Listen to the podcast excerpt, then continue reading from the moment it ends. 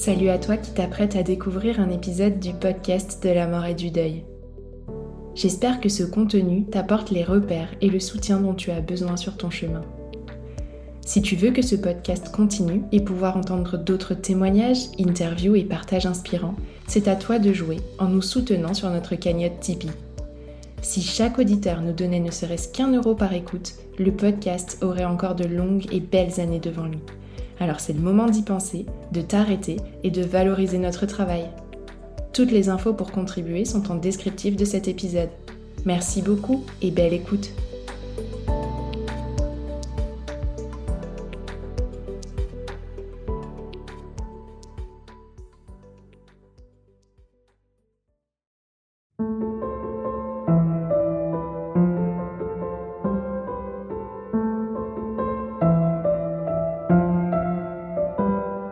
Bonjour à tous et bienvenue sur le podcast de la mort. Ça y est, la cloche de la rentrée a sonné et pour ce nouveau cycle, j'ai quelques annonces à vous faire. Et oui, il va y avoir du changement par ici. On commence par la moyen bonne nouvelle. Les épisodes de témoignages au format long, tels que vous les connaissez jusqu'ici, vont continuer. Mais, et oui, il y a forcément un mais, je passerai un peu moins de temps à les monter. Je sais que vous êtes sensible aux petites musiques au bon moment, aux transitions ou à la qualité de l'élocution de mon invité. Et moi aussi. Mais tout ce travail réclame du temps. Beaucoup de temps. Trop de temps. Je vais donc abandonner un peu de mon perfectionnisme en chemin et j'espère que ça ne vous empêchera pas d'apprécier les prochains partages. En revanche, bonne nouvelle, je continue les mini-séries. Nous aurons donc toujours rendez-vous les mercredis vous découvrirez, tout au long de l'année, des épisodes courts dédiés à un thème en lien avec la mort et le deuil. Et rien de mieux pour illustrer cette nouveauté que de lancer la première. Alors, c'est parti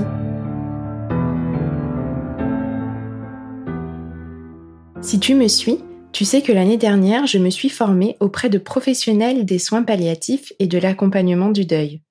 Au cours de cette formation, Plusieurs thèmes m'ont particulièrement marqué. L'un d'entre eux était les deuils non reconnus. Alors ce mois-ci, je vous emmène à la découverte de l'un d'entre eux. Chaque semaine, vous pourrez écouter le récit d'une personne ayant traversé la douloureuse épreuve de l'IVG, l'interruption volontaire de grossesse.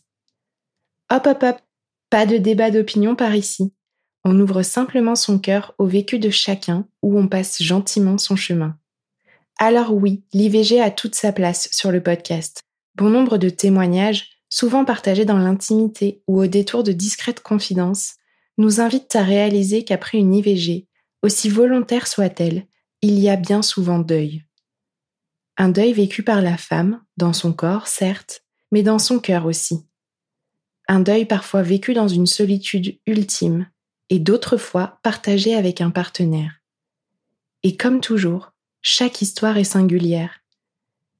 C'est donc à toutes ces histoires, à travers quelques-unes d'entre elles, que nous allons nous ouvrir ce mois-ci. Et avant de commencer, je tiens à dire un immense merci à mes invités pour avoir osé en parler.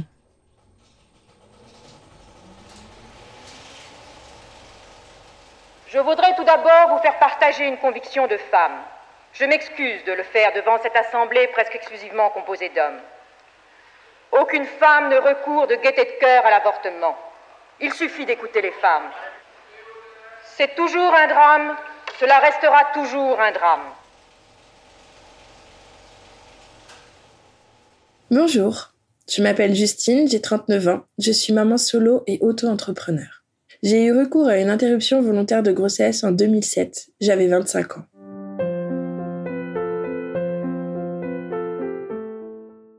À l'époque, j'étais saisonnière avec le mode de vie qui va avec. Pas de logement stable, pas de boulot stable. C'était ma première année en tant que responsable de magasin de location de ski. J'étais avec mon copain à l'époque depuis seulement deux trois mois et on avait bah, une vie assez vivante, quoi, joyeuse, fêtarde, une vie de saisonnier. Moi, j'étais sous pilule et on utilisait des préservatifs.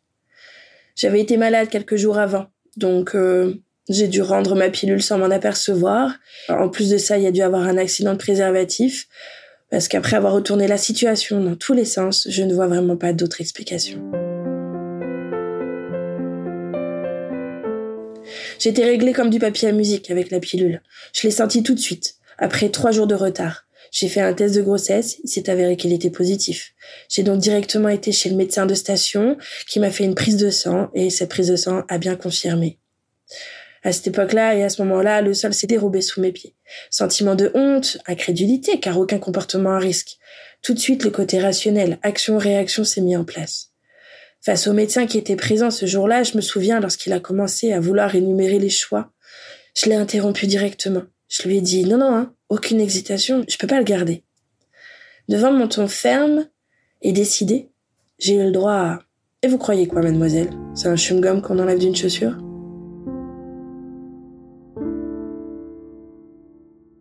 J'ai tellement été déstabilisée par sa réponse virulente et agressive. Un sentiment de prise en faute a essayé ajouté à ma honte, et c'est là où j'ai compris que ça n'allait pas être simple. Il m'a donné le numéro de l'hôpital de Bourg-Saint-Maurice et il m'a dit de voir avec eux. Bon, il a d'abord fallu en parler avec mon copain de l'époque. Je lui ai annoncé dès que j'ai su que le résultat était sûr. Et euh, je suis aussi dans la foulée annoncé ma décision ferme. Mon Dieu, je m'attendais pas du tout à cette réaction-là. Hyper violente. Déni, accusation, c'est pas de moi, c'est pas moi le père, qu'est-ce que t'as fait? Bon, en tout cas, une chose était sûre, lui non plus ne se sentait pas prêt. J'ai pas vraiment eu de lien avec euh, l'embryon parce que j'avais vraiment ce moment de grosse faute, ce sentiment de honte.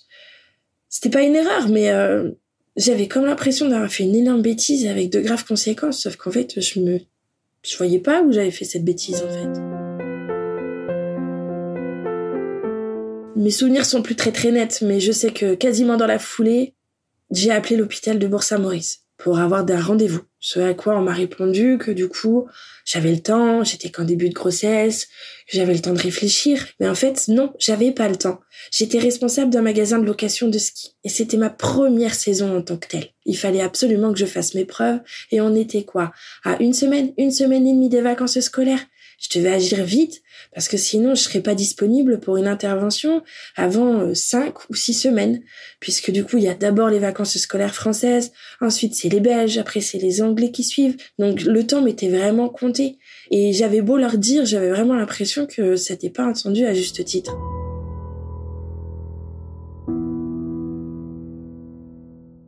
J'ai quand même réussi, après avoir insisté, à avoir un rendez-vous sous les deux jours après.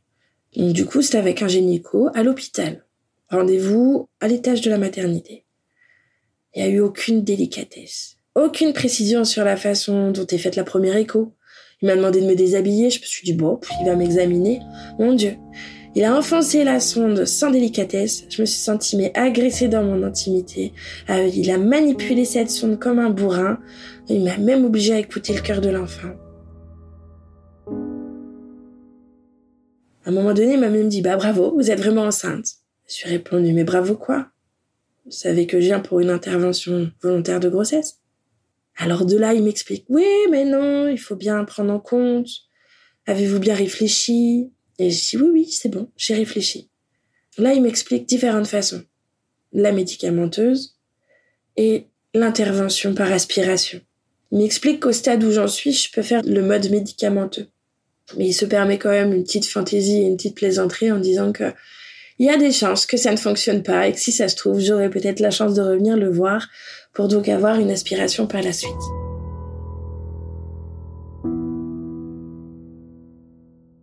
Je me suis sentie obligée à ce moment-là d'appeler ma maman. Je voulais vraiment garder cette expérience pour moi, je voulais vraiment le garder pour moi, j'avais tellement honte. Mais je me suis dit, imagine, Imagine ça fonctionne pas le mode médicamenteuse. Imagine il faut que tu retournes sur euh, sur la table d'opération, que tu te fasses opérer par aspiration avec une anesthésie générale. Là, tu seras obligé d'appeler ta mère, donc du coup, euh, autant l'appeler tout de suite. C'était un peu dur. Parce que j'ai senti beaucoup de déception dans sa voix. Un peu de jugement aussi. Je pense qu'elle a tout de suite pensé à une attitude irresponsable. Ouais, soyons honnêtes, hein. lorsqu'on parle d'avortement, le premier réflexe des gens, c'est souligner qu'on aurait dû faire plus attention. Personne ne pense en premier à un accident ou parfois pire, quoi. Bref. La première prise de médicaments à prendre, c'est chez moi. Ok. Et ensuite, rendez-vous trois jours après à l'hôpital pour la dernière étape. Trois jours après, je retourne dans ce service de maternité. On m'installe dans une chambre avec des bienvenus bébés un peu partout. Mon copain est là aussi. Il y a deux personnes, deux femmes, sage-femme ou auxiliaire de puère, je me souviens plus vraiment. Elle m'explique. Devant moi, sur le lit, dans une petite coupelle, il y a un médicament, celui qui va tout enclencher. Il y a du spasfon et des doliprane pour la douleur. Dans les toilettes, il y a une sorte de cuvette. Et dès mes premières pertes de sang, il faut que je les appelle. Bon. Je prends déjà le premier médicament. Hum, la douleur se fait sentir très rapidement, mais vraiment rapidement. Et les pertes de sang arrivent aussi assez rapidement. Du coup, j'appelle les sages-femmes. Elles regardent légèrement, mais pas vraiment avec attention. Et elles me disent non, non, mais on va vous redonner une deuxième dose. Donc du coup, je suis repartie pour une deuxième dose. J'ai vécu un enfer seule dans cette chambre. à pleurer tout ce que je pouvais, quoi. J'avais tellement mal, mais tellement mal. J'avais tellement mal d'ailleurs que je me suis longtemps et longtemps dit que j'avais tellement souffert que j'avais vraiment payé pour ce que j'avais fait. On était vendredi. C'était un vendredi, je m'en souviendrai toute ma vie. Arrive 13 heures. Il fallait, c'était impératif, il fallait que je retourne travailler. C'était le jour des retours. Responsable de magasin, encore. Mes deux employés je leur avais donné le magasin sous la responsabilité le matin, mais il fallait vraiment que je sois en poste l'après-midi. Et vous, doutez bien que j'allais pas m'amuser à appeler ma patronne pour lui expliquer ce que j'étais en train de faire. Donc je dis aux sages-femmes que je dois retourner travailler. Ce à quoi elles me répondent, bah dis donc, ça va, hein Faut passer vite à autre chose. J'avais pas le choix. J'avais vraiment pas le choix. C'était mon avenir professionnel qui était en jeu. Donc du coup, je leur demande ce que je dois trouver, entre guillemets. Donc là, elle m'explique. Et je me décompose. Je leur dis non mais venez voir. Du coup, je leur montre la cuvette avec les premières pertes de sang, en disant mais regardez, ce que vous m'avez décrit, c'est ici, là, vraiment devant nous, devant nous. Et là, avec un regard un peu sournois, un sourire en coin, elles me disent ah bah oui, effectivement. Bon bah au moins avec la deuxième dose, vous êtes sûr que tout est parti. Bonne fin de journée, mademoiselle.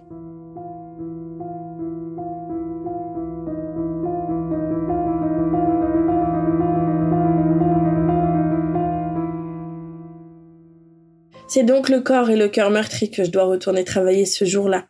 Je me souviens que mes pertes de sang ont duré encore très longtemps et les douleurs facilement jusqu'au lendemain matin. Mais le plus dur, le plus dur, c'est ce sentiment de devoir faire et d'être, d'avoir l'obligation de faire comme si de rien n'était. Je me souviens aussi que la première année, croiser une femme enceinte, c'était vraiment pas évident. J'avais toujours euh, mon cœur qui se brisait en me disant ça aurait pu être moi. J'ai toujours rêvé d'avoir des enfants. Après là, c'est vrai qu'avec le recul, je savais très bien que la décision que j'ai prise, c'était quand même la meilleure, tant pour la situation financière, la situation personnelle avec mon copain de l'époque, mais ça n'empêche quoi. C'était un rêve que j'avais euh, que j'avais toujours eu, avoir des enfants. Aujourd'hui, j'ai une petite fille et je vais très bien. Elle est magique. Ça m'arrive des fois de penser à cet enfant, mais sans regret. Et j'ai longtemps eu ce sentiment de culpabilité que maintenant je suis vraiment en paix avec mon âme et ma conscience. Le seul truc que je regrette au jour d'aujourd'hui, c'est que c'est un acte que nous, femmes, devons subir, vraiment subir, je vous assure qu'il faut le subir avec les douleurs, toutes les complications que ça génère autour. Mais le pire, c'est que limite, on n'a pas le droit d'en parler, en fait. Il faut que ça reste tabou, il faut que ça reste caché. Euh, on a ce sentiment de honte, ce sentiment de culpabilité et euh, ce jugement aussi de la part des autres.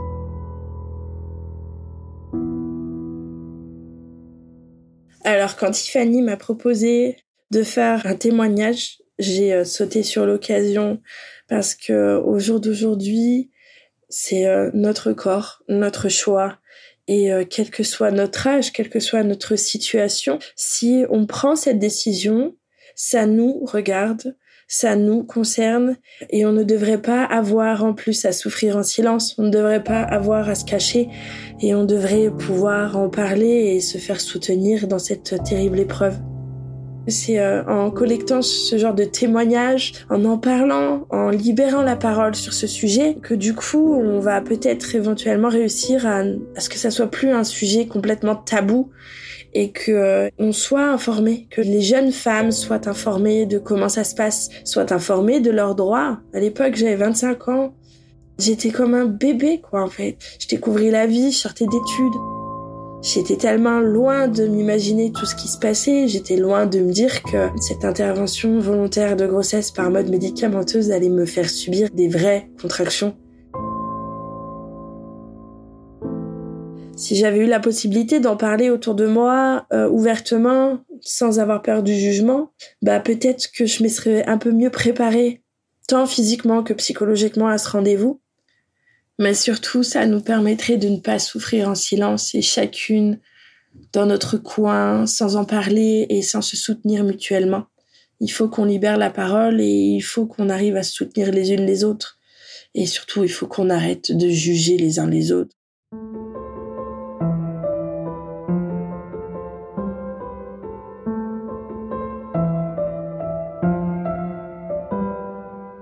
Vous venez d'écouter un nouvel épisode de la mini-série dédiée à l'IVG.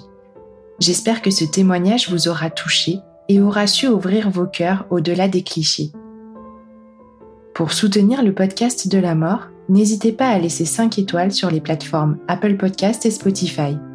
Vous pouvez aussi me rejoindre sur les réseaux sociaux, Instagram principalement, mais aussi Facebook et TikTok, et ainsi interagir avec moi ou partager les publications pour faire rayonner le podcast. Enfin, si vous le pouvez, n'hésitez pas à me faire un don sur la page Soutenir le podcast de mon site internet www.lepodcastdelamort.fr et ainsi m'aider à financer le matériel, les abonnements d'hébergement et le temps dédié à la réalisation de tout ce contenu. Merci et à la semaine prochaine pour un nouveau partage.